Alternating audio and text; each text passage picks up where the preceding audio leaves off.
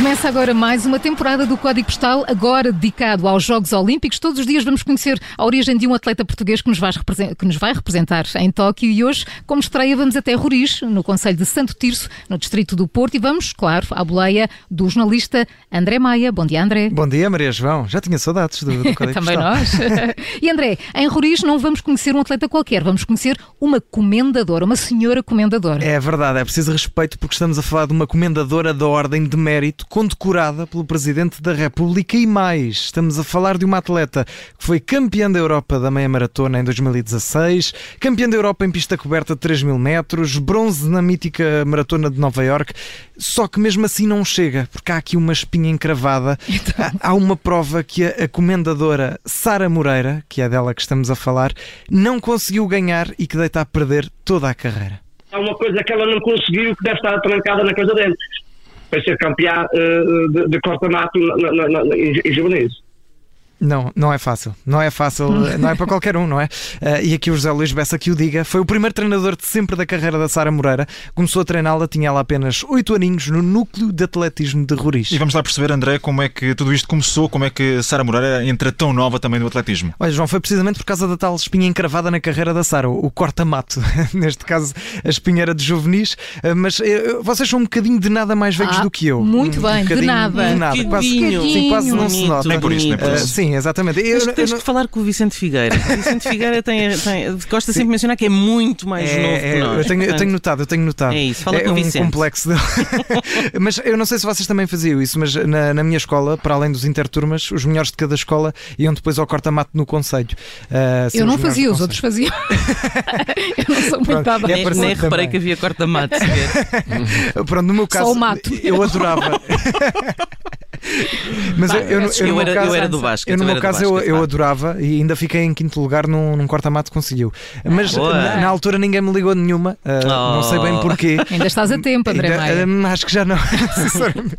Mas, mas olha que no caso da Sara houve, houve alguém que ligou. Aquilo era, eram aqueles corta-matos onde fazia toda a gente. E Naquela, nessa altura destacou-se logo, ela foi logo, logo primeira. E nós eh, começámos a ver, epá, eh, uma vez que já estávamos a fazer captação, temos, eh, fazer- temos que escolher os melhores, não é?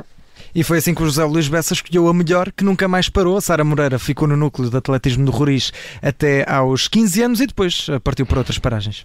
Mas conseguiste perceber se a Sara continua ligada à Terra? Sim, continua, continua, Júlio. E pelo que me contou o José Luís Bessa, não esquece mesmo as origens, ajuda sempre no que, no que pode, no Conceito de Santo Tirso.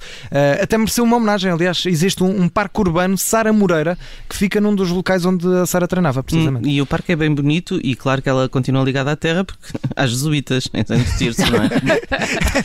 Tendo ela um parque com o nome, passa lá os dias a treinar ou, É, Eu ou também, nem por isso? eu também pensei nisso, Judite, mas eh, pelo que nos diz o José Luís Bessa, o parque já não chega para ela treinar. Se ela utiliza muito o parque ou não, olha, é assim, é claro que você tem, que compreender.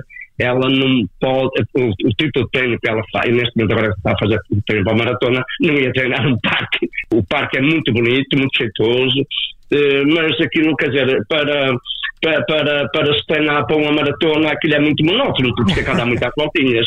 Uhum. E, e uma maratona tem 42 km, o o parque também deve ser uma, uma coisa pequenita, não? Oh, oh, João, o que tu foste dizer agora, o que tu foste fazer. Co- Cometeste, João, João Alexandre, cometeste o, o mesmo, erro, o mesmo erro que eu. Parque, parque pequeno, não, não. Não. É pequenino também, acredito. Então, e sobre. Que nem não, é, é, não, que nem, vai lá ver, aquilo tem, um, aquilo tem um circuito de cerca de, de 5 km, já não é assim tão pequenino como isso. Ah, até achava que era uma coisa mais pequena. Então, mesmo... Não, não, temos um parque que, que está no nome dela, ela tem parques e, e é digno do nome dela. Aquilo bem aproveitado, eu faço um treininho ali com as voltinhas pelo meio e tal.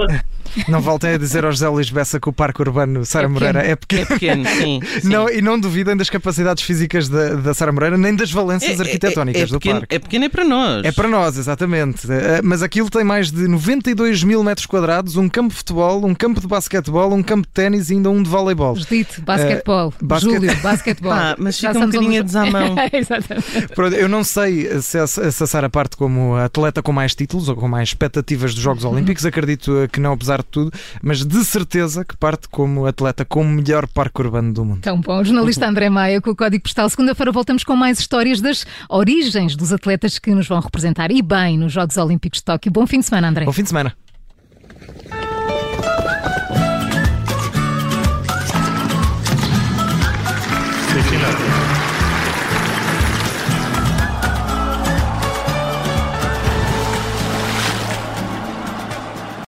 Obrigada por ter ouvido este podcast. Se gostou, pode subscrevê-lo, pode partilhá-lo e também pode ouvir a Rádio Observador online em 98.7 em Lisboa e em 98.4 no Porto.